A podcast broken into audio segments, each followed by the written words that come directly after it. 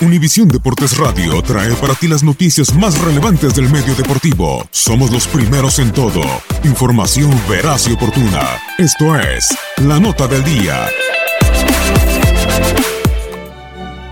Univisión Deportes Radio te trae los perfiles de los ocho equipos clasificados para los cuartos de final de la UEFA Champions League.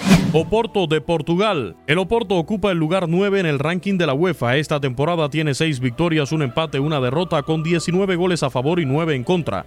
En octavos de final venció en el global 4-3 a la Roma tras la prórroga. Su máximo goleador es Moussa Marega con 6. Como mejor actuación en Copa de Europa presenta dos títulos en 1987 y en 2004. Luchando sin figuras clave, el Oporto dejó a la Roma con una derrota por 2-1 antes de unirse a los cuartos de final. Los Dragones tuvieron en la vuelta una gran actuación y con moral para luchar con el Benfica por la hegemonía en Portugal, a pesar de perder en casa contra las Águilas el 2 de marzo. El Oporto tiene opciones de lograr el doblete nacional.